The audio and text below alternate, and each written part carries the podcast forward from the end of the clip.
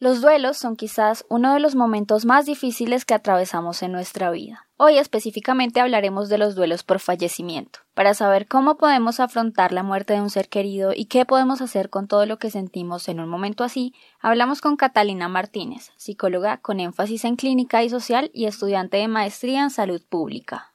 ¿Te gustaría saber qué hay bajo el tapete? Good morning, everyone. Usualmente lo que no queremos ver, de lo que nos queremos deshacer fácilmente. Todo eso a lo que no siempre le damos la atención que merece, como miedos, dudas, inseguridades y problemas. Te invitamos a estas conversaciones con expertos para hablar de lo que muchas veces no nos atrevemos. Para conectar con tus necesidades y emociones. Para descubrir qué hay bajo el tapete. Bienvenidas, nosotras somos Camila Martínez y Laura Molano.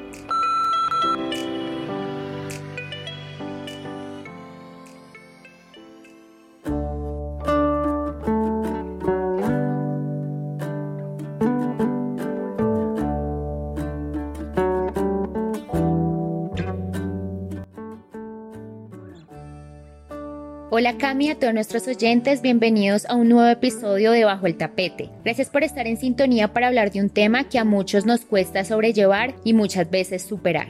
Hola Lau y todas las personas que nos escuchan a través de todas las plataformas. Gracias por acompañarnos una vez más para seguir hablando de estos temas que nos interesan y nos tocan a todos. El día de hoy estaremos hablando sobre el duelo por fallecimiento, una de las etapas y retos más difíciles que afrontamos al perder a un ser querido, donde se manifiesta un dolor muy profundo y que en muchas ocasiones no sabemos manejar. Asimismo, sabemos que todos reaccionamos de una forma diferente y que tenemos distintos periodos de sentimientos como la tristeza, la culpa, la confusión o la impotencia. Y que en algunos casos, cuando se ha tenido una difícil relación en vida con la persona fallecida, la dimensión del dolor puede que sea un proceso más difícil de llevar y es cuando ahí empiezan los resentimientos y el por qué no hice o por qué no le dije, pero se dan cuenta cuando realmente la persona ya no está en vida. Claro, Lau, y este definitivamente no es un proceso fácil para nadie. Creo que muchas veces nos enseñan para cualquier aspecto de nuestra vida, pero no nos preparamos para el momento final de esta, no nos han enseñado a morir, por así decirlo y a entender la muerte como un proceso natural por el que vamos a pasar todos, por el que van a pasar nuestros familiares, nuestros amigos, hasta nosotros mismos.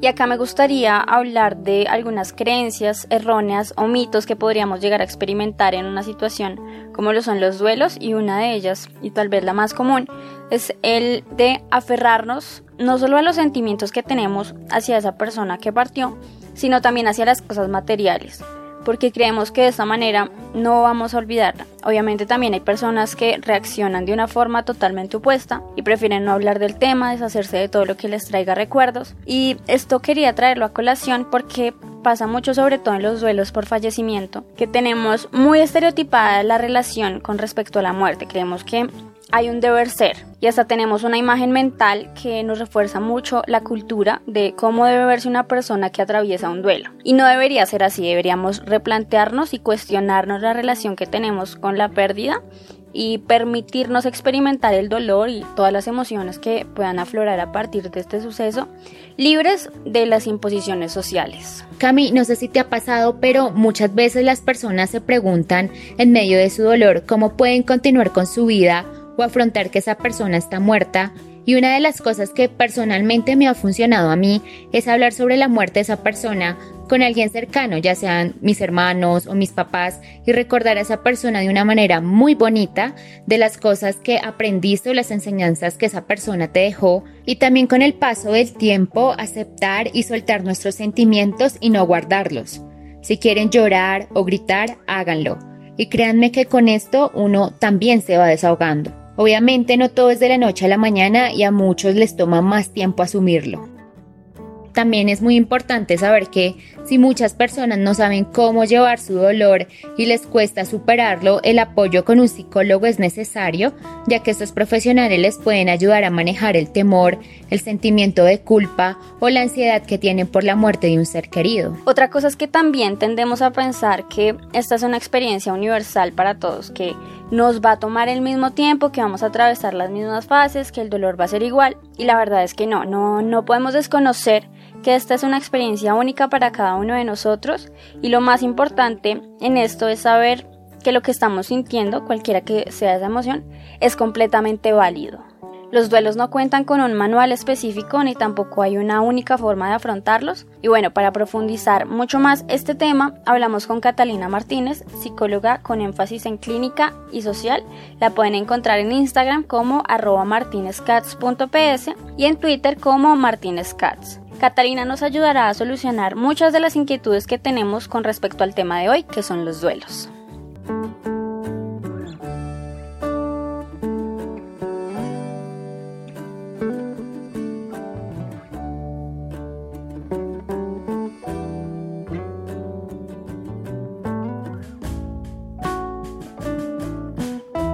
Hola Catalina, ¿cómo estás? Gracias por aceptar la invitación para hablar en Bajo el Tapete. Qué bueno que nos estés acompañando el día de hoy para que pues desde toda tu experiencia y todo tu conocimiento nos resuelvas a nosotras y a las personas que nos están escuchando las dudas que tenemos con respecto al tema de hoy que son los duelos. Hola, eh, muchas gracias por la invitación, pues muy contenta de estar acá y espero que lo que hablemos hoy, pues en efecto sirva para resolver las dudas que puedan tener sobre los duelos. Bueno, y vamos de una vez ya con el tema. ¿Qué son los duelos? ¿Qué tipos de duelo existen y por qué es importante hablar de esto? Para entender qué son los duelos o cuando nosotros hablamos de lo que es un duelo, tenemos que entender que hacemos referencia a un proceso por el que atravesamos todas las personas cuando enfrentamos una pérdida. ¿Qué tipo de pérdida? Cualquiera que nos pueda generar dolor. Normalmente, uno de los mitos más recurrentes sobre el duelo es que se asocia exclusivamente con la muerte. Entonces, cuando hablamos de duelo, siempre lo asociamos a una pérdida por fallecimiento y esperamos asimismo que las personas que lo experimentan pues tengan determinados comportamientos. Digamos que esto está asociado a imaginarios que tenemos sobre lo que es la muerte un imaginario que ha sido reforzado por el cine y por la televisión, también por noticieros y por documentales. Nos han mostrado que la muerte es algo que, de lo que no es posible reponer y por eso pues nos han exigido como ciertos comportamientos que nosotros los psicólogos hablamos eh, o nos referimos como comportamientos estereotipados porque encajan con eso del deber ser, ¿no? Entonces lo típico, la persona vestida de negro, sumida en una profunda tristeza, inapetente, insomnio, con muchísimo sueño, ¿sí? Eh, nos exigen también una serie de emociones, nos hablan de tiempos, nos hablan de cualquier cantidad de cosas.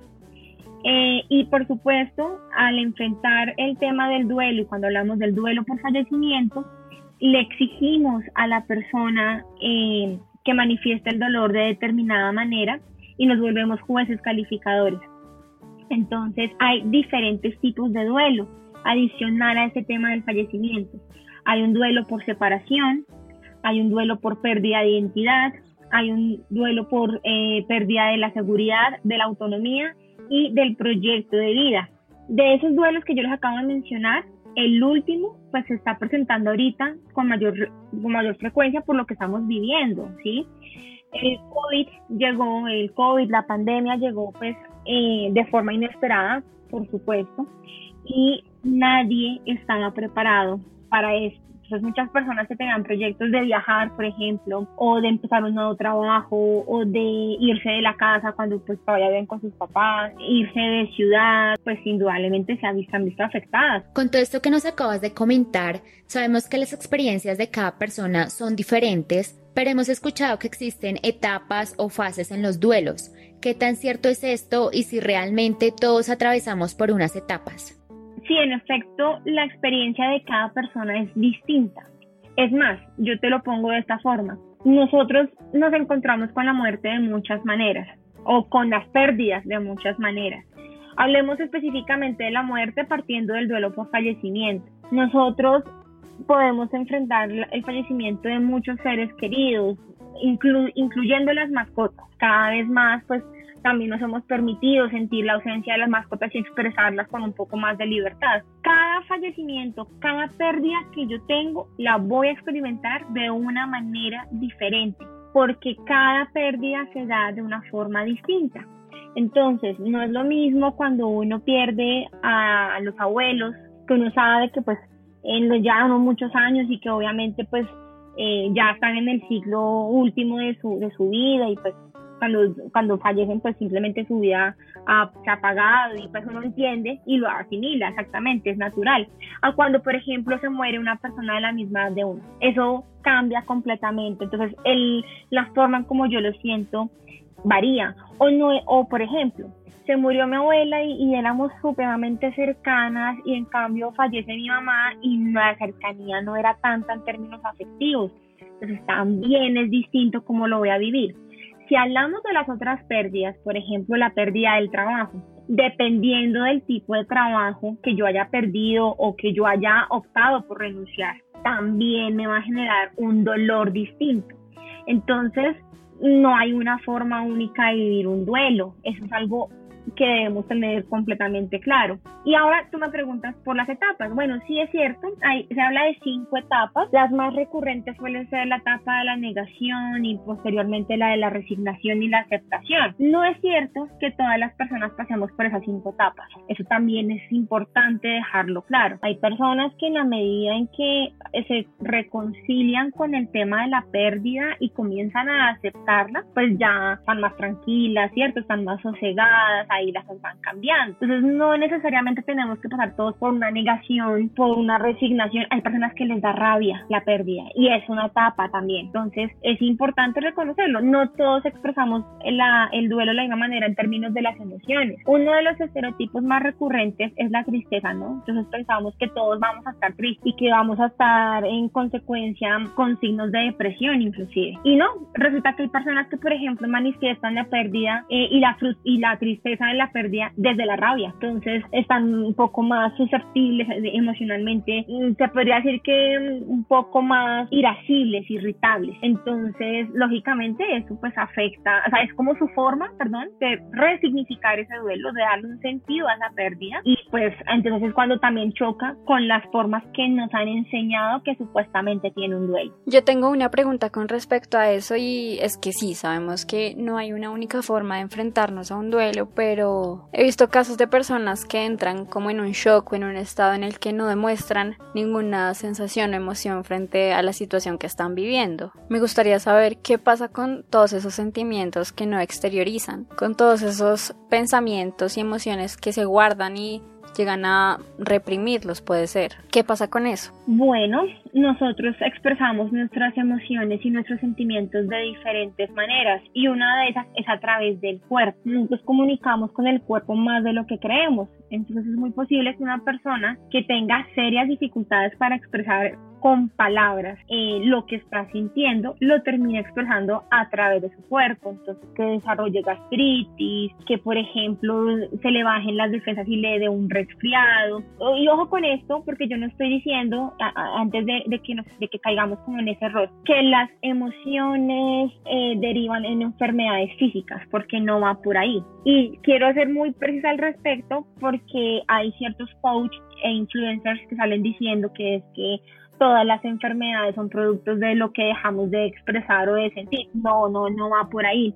Lo que sí es claro, porque la, hay que decir, los estudios interdisciplinares de psicología, de psiquiatría, con la medicina, lo que ha permitido encontrar es que, pues en efecto, hay momentos donde el estrés lo somatizamos, ¿sí? No es fortuito que hoy en día nuestra generación esté sufriendo tanto de colon irritable, de gastritis, ¿sí? Pero ojo con eso, porque son dos cosas distintas. Entonces, sí, nuestro cuerpo suele expresar a veces lo que no verbalizamos, pero en ningún sentido eso quiere decir que es que se volvió una enfermedad, porque de verdad han salido unas cosas, hablan de, de, que, ay, que es que te dio cáncer porque no expresaste lo que sentías. No, eso es más falso que ni volverlo a decir. Y es completamente irrespetuoso además, ¿no? Entonces, pues bueno, sí, pero a tu pregunta, sí, la respuesta es, siempre lo vamos a expresar de alguna manera. Hay personas que, por ejemplo, se les altera el sueño, se les altera el apetito, digamos que comienzan a comer más de la cuenta y no, y no son conscientes inicialmente de por qué están comiendo más de la cuenta o por el contrario que dejan de comer y tampoco son conscientes de por qué están dejando de comer. Lo mismo con el sueño. Hay personas que presenten insomnio eh, y no tengan claro a qué se debe el insomnio o medio lo asocian. Eh, o al revés, que estén eh, sufriendo de mucha somnolencia y entonces pues eh, lo mismo. Es decir, algo que quiero que también quede claro en esto es que indudablemente muchas de nuestras funciones se comienzan a ver alteradas por este shock emocional, porque es que no es fácil enfrentarnos a, a una pérdida. Podríamos decir que no estamos preparados para una pérdida vuelvo y les digo, así la, hayamos enfrentado diferentes tipos de pérdidas a lo largo de nuestra existencia, nunca una pérdida va a ser asumida de la misma manera que otra. Lo que sí podemos aprender es que al resignificar esas pérdidas vamos a tener más herramientas por si nos tenemos que volver a enfrentar a otra pérdida. Y teniendo en cuenta cada cosa que nos acabas de mencionar, ¿qué podemos hacer para aliviar el sufrimiento o el dolor ocasionado por esa pérdida? Bueno, lo importante y que se maneja mucho, por ejemplo, en los espacios terapéuticos, es reconocer esa pérdida y para reconocer, o sea, reconocerla, decir, ok, me duele lo que perdí. Volvamos al tema de la muerte. obviamente, me dolió que falleciera mi abuelita o mi mejor amigo, lo, hablemos del trabajo, me dolió perder ese trabajo, hablemos del proyecto de vida en términos de viajes o de sueños o de, eh, digamos, planes ya estructurados frente a un objetivo que nos hubiéramos planteado. No, me duele tener que aplazarlo. O sea, lógica, o sea, reconocer que el perder duele. Porque cuando perdemos y cuando reconocemos que perdemos, tenemos la posibilidad de resignificar esa experiencia dolorosa. ¿Cómo la resignificamos? Aparte de reconociéndola, saber que necesitamos poner en, en marcha nuestros recursos de afrontamiento para que cuando volvamos a recordar esta experiencia, pues ya no nos genere el mismo tipo de dolor. Bueno, y en el caso específico que estamos viviendo en este momento, en, este contexto por el que estamos atravesando, que es una pandemia, ¿cómo podríamos enfrentarnos a un duelo en este momento? Que pues también podrían surgir muchas situaciones como por ejemplo la culpa, de si yo me hubiera cuidado, si yo no hubiera ido, si yo hubiera usado la mascarilla, si yo hubiera. Y también es evidente que es mucho más complicado realizar una ceremonia como que simbolice una despedida de la persona que falleció y en muchos casos tendremos que enfrentar la pérdida en medio de un confinamiento. ¿Cómo nos despedimos de alguien y asumimos la pérdida en una situación como la que estamos viviendo? Bueno, eso es una pregunta muy buena porque indudablemente este tema del COVID pues nos ha supuesto a todos en reconocer espacios que no reconocíamos antes. Entonces me explico con eso se han hecho diferentes investigaciones, por ejemplo, las, que, las que ha liderado eh, la APA, que es la Asociación Americana de Psicología, en las que se ha identificado la importancia del rito en el duelo. Esto, ya esto se asemeja un poco cuando nos enfrentamos al el duelo que hacemos por las desapariciones. Y en un país como el nuestro, con la realidad que tenemos, pues este es un, este es un tema de estudio bastante recurrente. Aquí lo ha trabajado, eh, bueno, pues en colaboración, lo hizo en su día Médicos Sin Fronteras. Ellos hacen un trabajo muy bonito sobre el tema de las desapariciones y los duelos. Pero aterrizando en su pregunta, ya para responder de forma más concreta, una de las formas que tenemos para hacer este duelo es de nuevo a través de los ritos. Aquí tenemos un reto gigante y es que nosotros tenemos que desprendernos de nuestro familiar cuando, por ejemplo, ingresa al hospital. Aún si no sabemos si va a estar en la UCI, el hecho de ingresar al hospital nos obliga a desprendernos de este familiar. Normalmente cuando uno va al hospital y por ejemplo lo operan o tuvo un accidente o lo que sea, pues uno puede, o está por ejemplo en el trámite de una enfermedad crónica y como el cáncer, tenemos la posibilidad de acompañar a nuestro familiar, de irla a visitar. En este momento la coyuntura no nos permite eso. De nuevo, independiente de, de qué tan grave o qué tan complicada es la situación del, del, paciente que ingresa al hospital. Incluso si el paciente no va por COVID, pues la adaptación de los medios que tenemos, los medios electrónicos, los celulares, las videollamadas, son nuestros grandes aliados en este momento como para no perder completamente el contacto. Ahora, supongamos el peor escenario, pues indudablemente la persona no superó el COVID y falleció. Nosotros, los que quedamos, la, familia de esa, de esa, persona, como no podemos tener un contacto directo, no podemos hacer el rito del duelo que normalmente hacemos, que es ir a la funeraria, velar el cuerpo y, todo lo que, todo lo, lo subsiguiente, ya sea enterrarlo, cremarlo, etcétera. Lo que podemos hacer es generar un nuevo rito que ahí es cuando aplica lo que les explicaba del tema con los desaparecidos. Entonces, por ejemplo, la fotografía, la carta que escribe uno, ¿sí? Hacer todo un rito como si fuera a enterrar el cuerpo, pero como no hay cuerpo que enterrar, o como no podemos tener el mismo contacto con el cuerpo, pues generar este mecanismo en donde yo sienta que me puedo despedir de la persona. Aquí lo más importante entonces es buscar justamente que yo me voy a despedir de la persona, que yo me voy a, dirigir a ella en la última vez y que soy consciente pues que ya eh, pues no está más entre nosotros. Y las redes de apoyo son absolutamente importantes. Normalmente en nuestro rito de duelo cuando vamos a una funeraria, ¿cierto? Acompañar el cuerpo, a velar el cuerpo, acompañar a la familia, estar con la familia. Nos ponemos a contar anécdotas de la persona, de, ah, yo lo conocí de tal forma o tal otra, bueno, etcétera, etcétera, etcétera. Ese tipo de cosas, como no se pueden hacer de forma presencial, pues también sería importante poderlo llegar a hacer de manera virtual, o sea, hacer casi que una reunión o algo, ¿cierto? O generar otros mecanismos en donde yo pueda mostrar a la familia que la estoy acompañando. Lógicamente, este es un tema que a todos nos llena de miedos, porque es completamente impredecible. Ya nos han explicado también pues, que el COVID puede afectar no solamente los pulmones, que era lo que se habían contado recién apareció el virus, sino que hay otras partes del cuerpo que se pueden ver afectadas como el corazón y el cerebro. Entonces es un factor de impredictibilidad muy alto y esto genera zozobra y genera angustia, por supuesto que sí. Pero la forma en cómo podemos acompañar justamente a las personas que han perdido un ser querido por el tema del COVID es uno, preguntándoles cómo se sienten, suena muy básico, pero no lo es, ¿sí? Permitir que la persona exprese pues la rabia, el temor, la tristeza que puede estar sintiendo a raíz del fallecimiento por COVID, ¿cierto? Y ahí viene otro tema, el sentimiento de culpa porque en efecto hay personas que sienten culpa. Ay, es que si no hubiéramos recibido el domicilio, esto no hubiera pasado. Si no nos hubiéramos reunido para hacer el Día del Padre o el Día de la Madre, esto no hubiera pasado. La culpa genera una reacción. La responsabilidad genera una conciencia, es mucho más eh, abierta, por decirlo de alguna manera. ¿sí? Es decir, aquí hay que hablar de responsabilidades, no hablar de culpa. ¿Por qué? Porque a pesar de que, por ejemplo, pueda que yo no haya acatado el tema del distanciamiento social, como nos han enseñado, pues a mí no me sirve cargar con la culpa, porque la culpa no me permite elaborar el duelo. La culpa se vuelve castigante, la culpa se vuelve un, juez implacable. Y en, y en un momento de duelo, lo último que me sirve es ese juez implacable, porque yo no puedo devolver el tiempo, porque justamente como el duelo habla de una pérdida, pues yo no puedo eh, deshacer esa pérdida. Sirve más pensar en responsabilidades. Pero ojo con esto porque aquí caemos en una trampa. Si yo hablo de la responsabilidad, hay que hacerlo de manera propositiva, porque de nuevo, y como diría un adagio popular, yo no puedo llorar sobre leche derramada. Ya lo que sucedió, pues así quedó.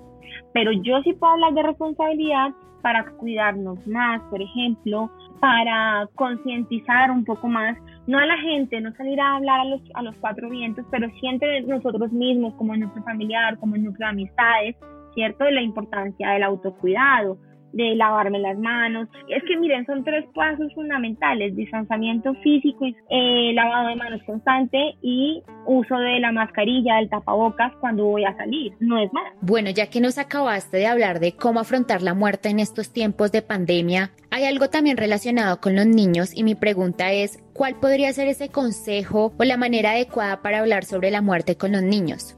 Uno de los mayores problemas que tenemos los adultos es subestimar a los niños. Entonces, es que yo no le digo porque él no va a entender. Y así lo aplicamos para la separación, así lo aplicamos para cuando cambiamos de vivienda o cuando fallece un ser querido. Entonces, claro, es que los subestimamos y realmente los niños son muy perceptivos, los niños entienden lo que está sucediendo. Ahí la diferencia es pues que lógicamente el niño no me va a hablar, no se va a expresar como un adulto.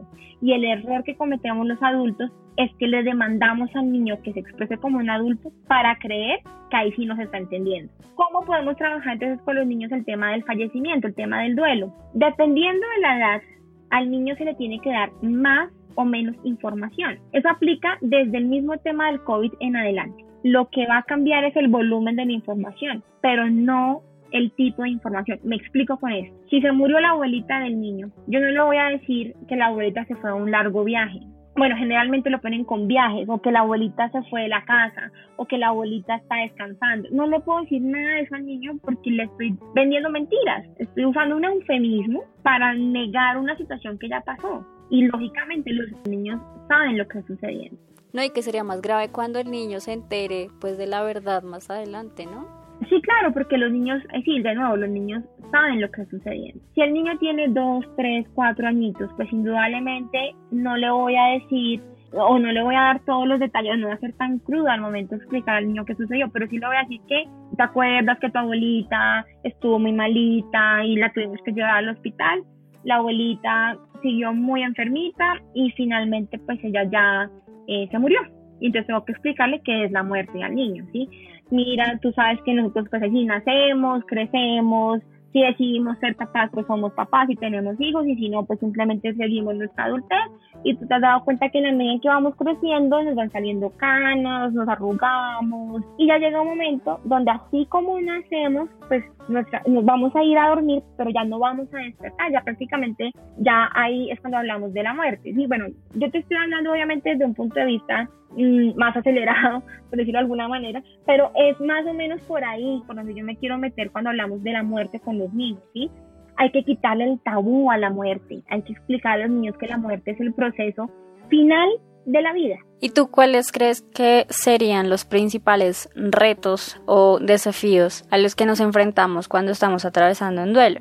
Porque no sé, se me ocurre como que muchas veces tenemos miedo de retomar la vida que teníamos antes de la partida de esa persona o podemos tener miedo a olvidarlo, el miedo a que nada vuelve a ser igual, el miedo a, a soltar a esa persona.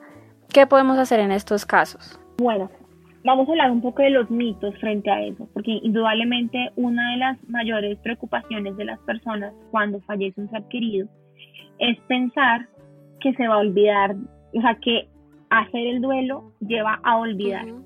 Yo te decía hace un momento nada más que la idea es resignificar una experiencia dolorosa. ¿Qué significa resignificar? Darle un sentido nuevo a una experiencia dolorosa, ¿sí? En la medida en que yo le pueda dar ese nuevo sentido, el objetivo va a ser que yo cuando recuerde a ese ser querido que se fue, no me duela. Voy a sentir nostalgia, por supuesto que voy a sentir nostalgia, voy a sentir añoranza, voy a, evocar a esa persona que pues hacía parte de mi vida y ya no está, pero no me va a doler, esa es la diferencia, no me va a generar como ese deseo de no querer hablar porque es que si hablo de ella voy a llorar, por ejemplo, o voy a evitar. Entonces, lo importante aquí cuando hablamos de duelo es que aceptemos cómo nos estamos sintiendo. Aceptar nuestras emociones nos va a permitir comprender por qué aspectos como el apetito y el sueño se ven alterados en un momento determinado. Aceptar cómo nos sentimos también nos permite reconocer que estamos ante un cambio por una situación no deseada, porque pues quién desea que se muera un ser querido. Así estemos preparados mentalmente. Vuelvo a citar el tema de, de los abuelos o por ejemplo cuando sabemos que hay un cáncer terminal o una enfermedad autoinmune que también tenga esta connotación de, ser terminal y que nos anuncian casi con cierta antelación como, bueno, pues esta persona va a fallecer en cualquier momento, pues uno medianamente se prepara y aún así va a doler. Entonces es aceptar que estamos en un proceso de adaptación ante un cambio no deseado o inesperados. Eh, ¿Cómo más podemos sentir que no vamos a olvidar a ese ser querido?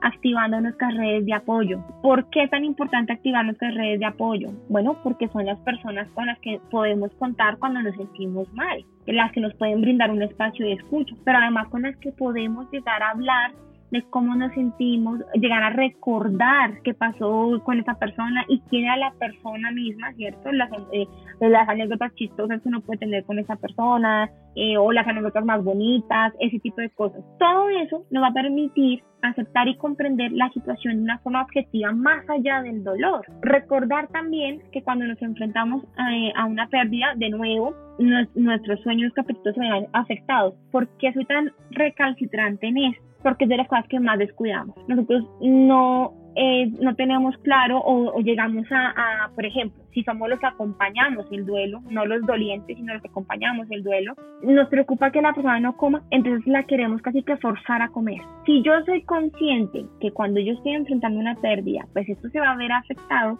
yo puedo decir, no, mira, yo estoy bien tranquila, solo quiero un vasito con agua, y la persona acompañante va a decir, ok, en la medida en que te sientas más tranquila, más animada, vas a comer un poquito mejor. Entonces, darle un manejo a esto nos va a permitir también lidiar con nuestras emociones y a lidiar con el dolor.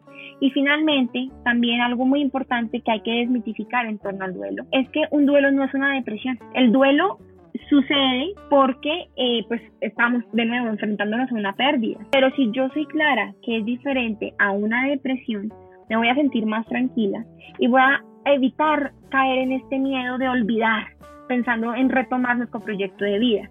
¿Por qué es tan importante ir pensando en nuestro proyecto de vida en la medida en que nos vamos sintiendo mejor cuando hacemos el duelo? Porque como les decía hace un momento nomás con el tema del COVID, la vida no se, va, no se va a detener por una pérdida. Suena duro, Claro que sí, pero es reconocer que la vida no se va a detener por una pérdida nos va a permitir que en la medida en que nos sintamos más tranquilos podamos retomar nuestro proyecto de vida, cualquiera que este sea, ¿sí?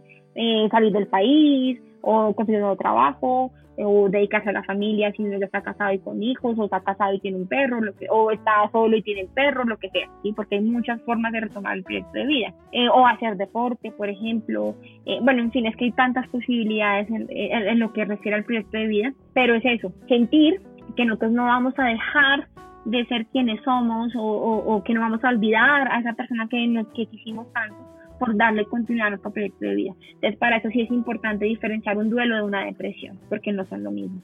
Bueno, ¿y cómo podemos saber que necesitamos ayuda? Por ejemplo, que estamos sintiendo que la situación ya nos está sobrepasando o se nos está haciendo muy difícil lidiar con ella, que estamos viviendo un duelo que pues perdura en el tiempo, un duelo no resuelto. ¿En qué momento podemos identificar que necesitamos ayuda profesional, que debemos buscar orientación psicológica?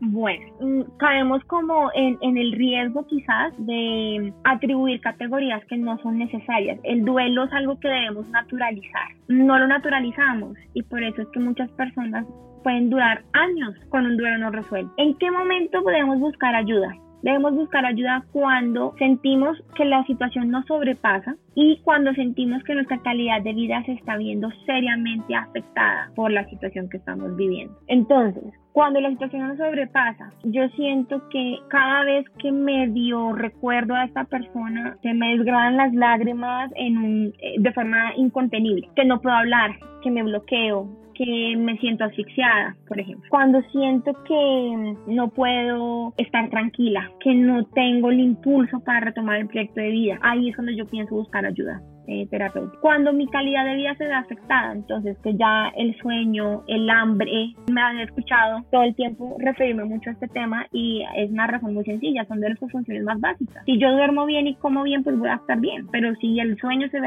alterado, voy a tener complicaciones de salud, tanto física como mental. Lo mismo con el tema del apetito. Puedo llegar a tener una mala relación con la comida y eso me puede suponer problemas mayores. Si mi calidad de vida se está viendo afectada, no estoy, la concentración la perdí me siento desmotivada, siento que no tengo, no, no siento que haya alguien que me vaya a escuchar realmente, ahí también puedo eh, pensar en buscar ayuda terapéutica.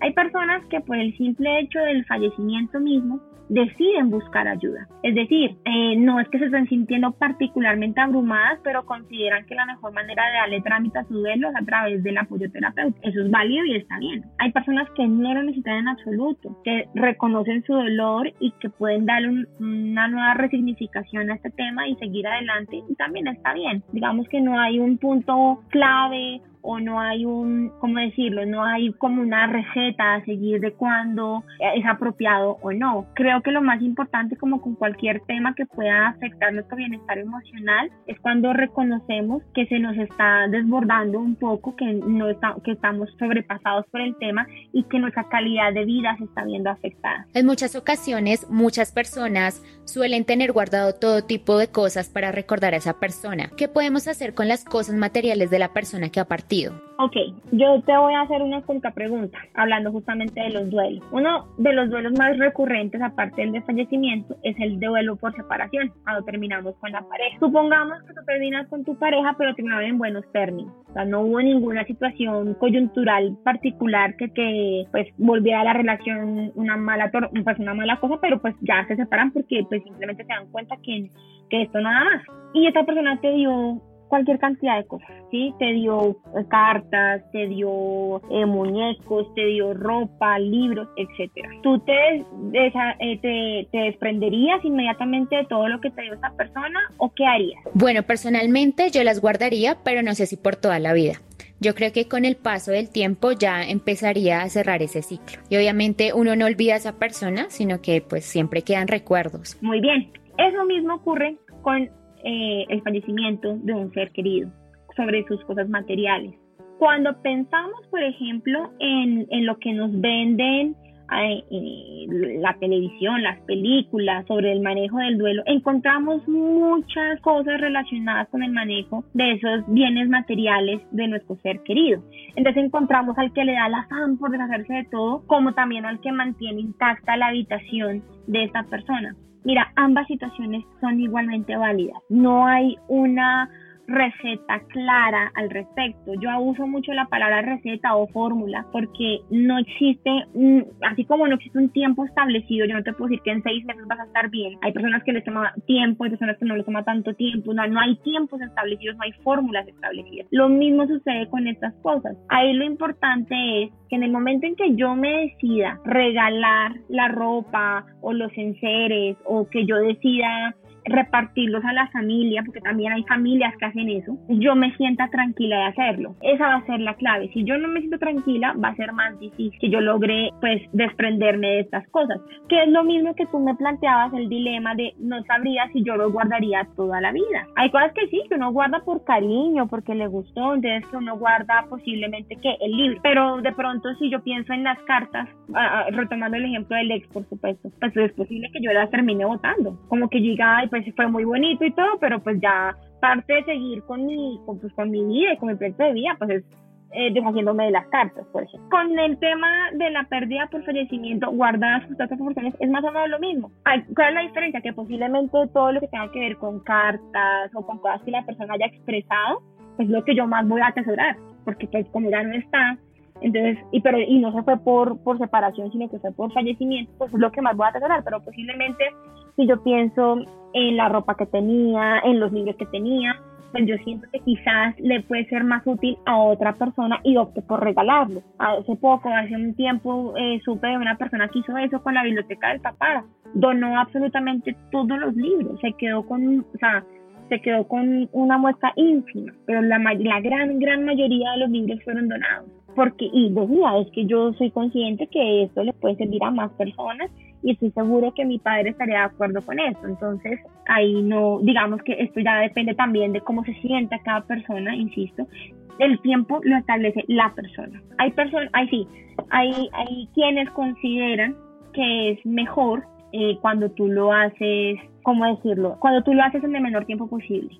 Eso es como cuando te mandas a tatuar. Eh, cuando uno se tatúa, a uno la, la tatuadora o el tatuador le dice a uno como usted decide si quiere pausas o no para hacerle el tatuaje. El tatuaje básicamente es una herida que uno se hace en el cuerpo, solo que es una herida superficial. Entonces, cuando te tatúan y te dan esa opción, tú tienes justamente dos opciones. O te quedas ahí y no pides descanso y te tatúan de, de corrido, o pides un descanso dependiendo del dolor que estés sintiendo o de, no sé, la incomodidad que puedas estar sintiendo o si de pronto fue que se te durmió la parte del cuerpo que te están tatuando, etcétera. Entonces eso cada quien lo determina dependiendo cómo se esté sintiendo y qué le resulte mejor. Con respecto a todo esto de las pérdidas, ¿el duelo termina en algún momento o siempre va a perdurar ahí? Hablamos de duelos no resueltos, ¿se acuerdan? Hace un ratico nada más les comentaba del duelo no resuelto. La respuesta a tu pregunta es, indudablemente un duelo termina en el sentido del manejo del dolor. Lo que no va a cambiar o lo que no va, digamos, lo que no se puede decir que terminó propiamente dicho, son las emociones que me pueda generar los recuerdos de la persona que ya no está. Entonces, yo te puedo dar un ejemplo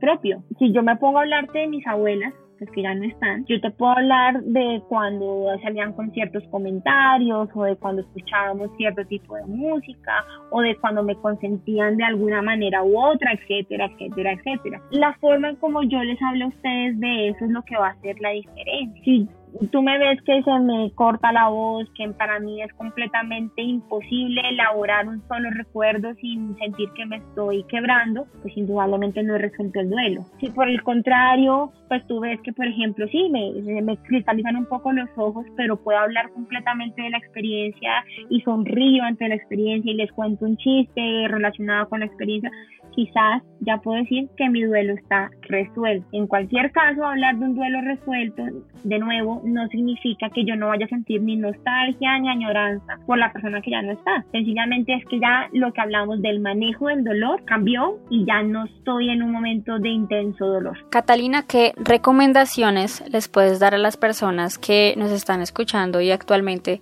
están atravesando por una situación como esta, que pues están viviendo un duelo por fallecimiento, o también si lo vemos desde afuera y alguien cercano a nosotros está viviendo un duelo, ¿qué podemos hacer? ¿Cómo podemos acompañarlo? Cuando hablamos del duelo por fallecimiento, lo primero que yo les recomiendo a las personas, si es la persona, si es el doliente, reconocerlo, darle una voz a ese duelo, a esa pérdida, eh, nombrarlo, reconocer que le duele, que siente tristeza o que siente rabia o que siente temor. Eso es lo más importante. Si yo me permito reconocer ese duelo, como les decía hace un momento nada más, pues yo puedo activar mis redes de apoyo, puedo aceptar las emociones que me está eh, generando, las afectaciones a nivel de cotidianidad, ¿cierto? De lo que vuelvo y les digo, del señor del apetito. También cómo voy a activar esa red de apoyo, porque no es suficiente con activarla, sino también saber cómo la voy a activar. Aquí me va a permitir demorarme un poquito para ampliar qué es la red de apoyo. La red de apoyo, como decía en otra pregunta, son las personas con las que yo siento que puedo contar en un momento determinado. Hay diferentes tipos de personas, no todas las personas cumplen el mismo rol. Entre más cercanas estén a mí en esa red de apoyo, pues indudablemente más voy a depositar en ella. Pero hay personas que, por ejemplo, ante situaciones como las pérdidas, pues se vuelven estratégicas dentro de mi red de apoyo y son a las que más podría acudir en un momento determinado porque, por ejemplo, puedo sentir que esa persona en particular no me va a juzgar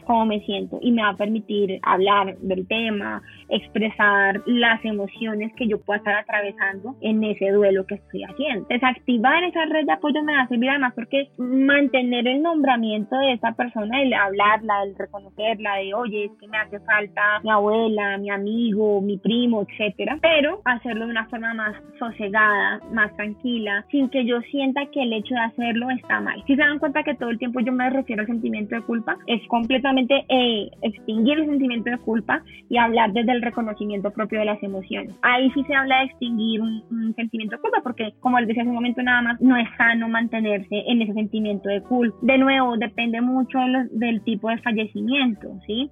Pues si yo pienso en un accidente, por ejemplo, pues lógicamente si yo siento que tuve culpa en el accidente, pues bueno, va a ser más complejo. Con el tema del COVID, vuelvo e insisto con esto, hay personas que lo hicieron todo bien y aún así fallecieron. Entonces, ¿por qué voy a alimentar un sentimiento de culpa al respecto? bueno, eso, ese es el primer punto frente a la recomendación. Reconocer la emoción. Activar mi red de apoyo es como la segunda recomendación que les puedo dar. Procurar mantener una buena alimentación y descansar a pesar de lo que estoy viviendo en este momento. Yo les decía justamente eso, como cuando se altera tanto el sueño y el apetito, pues yo no me voy a forzar a comer ni me voy a forzar a dormir si no siento sueño, pero sí debo procurar en la medida de mis posibilidades hacerlo y garantizarlo. Si ven la diferencia, entonces eso es clave. Y de nuevo, finalmente, pues al reconocer el duelo, distinguirlo de la depresión, ¿sí?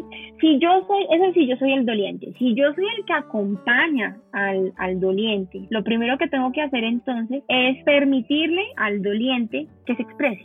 Evitar frases como tranquila, mira que le en un lugar mejor. Miren, hay un tema muy complicado con el tema del duelo, cuando uno es el que acompaña al doliente, y es que no hay una palabra sea, yo no, hay una expresión, y por eso dar el, como las condolencias es quizás de los retos más grandes a los que nos enfrentamos las personas. Si yo le digo siento mucho tu pérdida, vendría la pregunta, ¿realmente la siento? No, pues no tengo ni idea porque la pérdida no es cercana. Si yo digo te abrazo en tu dolor, bueno, quizás es una forma más fraterna acompañar a la persona, pero si yo le digo, mira que ella está en un lugar mejor, ¿será que sí? Si el doliente, por ejemplo, no cree en ninguna religión en especial o no es una persona particularmente espiritual, pues decirle que está en un lugar mejor quizás resulta ofensivo. Por el contrario, si la persona es creyente o es espiritual y yo le digo que el tiempo de Dios es perfecto, pueda que no lo asimile de esa forma y comience a despreciar una red de apoyo que es tan importante para quienes creen porque la espiritualidad es valiosa cuando tú crees en ella.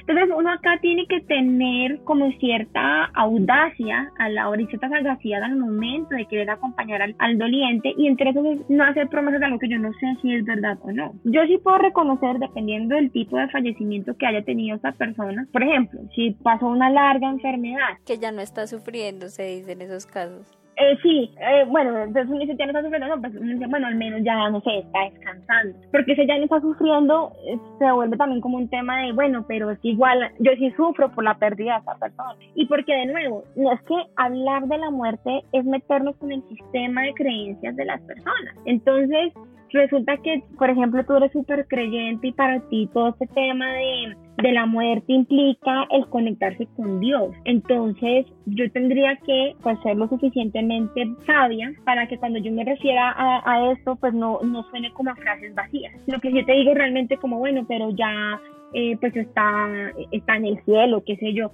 pues tú te sientes realmente reconfortada. Entonces es lo primero. Lo segundo es no caer en los espacios comunes. Ay, mira, eh, él, querría que tú estés mejor, levántate, anímate. No caer en espacios comunes, no incitar a la persona a hacer cosas que no quiere hacer, respetar la forma como está su dolor. No es cierto que tengamos que cumplir un código de vestuario. Claro, si posiblemente hablamos con una persona ya mucho mayor a nosotros, que nos va a decir que va a estar vestido de negro porque pues, es la etiqueta, porque es la forma de expresar su dolor. Hay personas jóvenes que también lo hacen, por supuesto, pero si yo no lo llego a hacer, así tenga 30 años, 50 años, la edad que tenga, nadie me tiene que decir que no estoy viviendo mi dolor. Entonces yo también tengo que evitar emitir juicios de valor por cómo la otra persona está viviendo su duelo. La otra, ¿qué pasa? El primer mes todos son supremamente generosos, acompañan al doliente, sí, no, pobrecito, pero después del primer mes se les comienza a demandar cosas a la persona. Ay, pero es que mira que ya pasó un mes, ay, pero si tú sabías que él ya está mejor,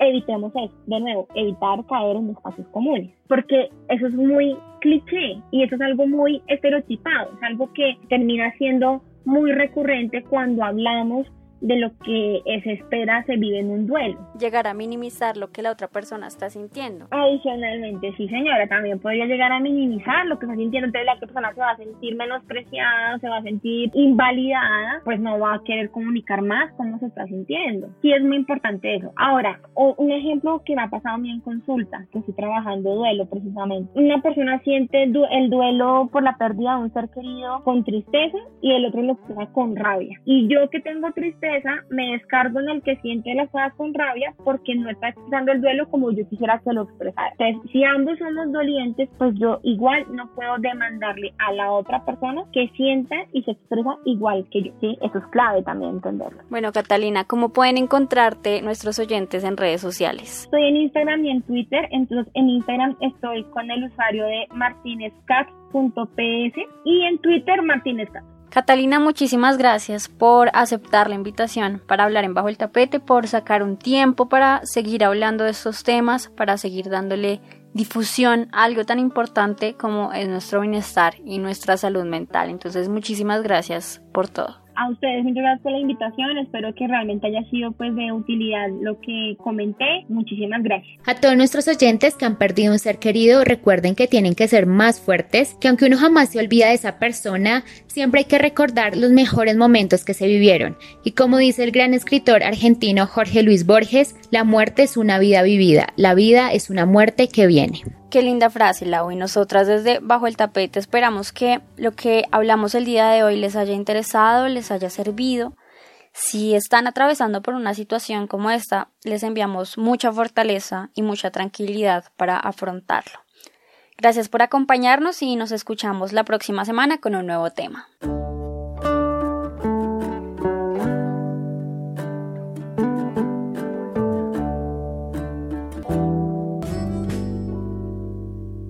Bajo el tapete. No olvides seguirnos en nuestras redes sociales como arroba bajo el tapete. Episodios cada jueves en todas las plataformas de streaming.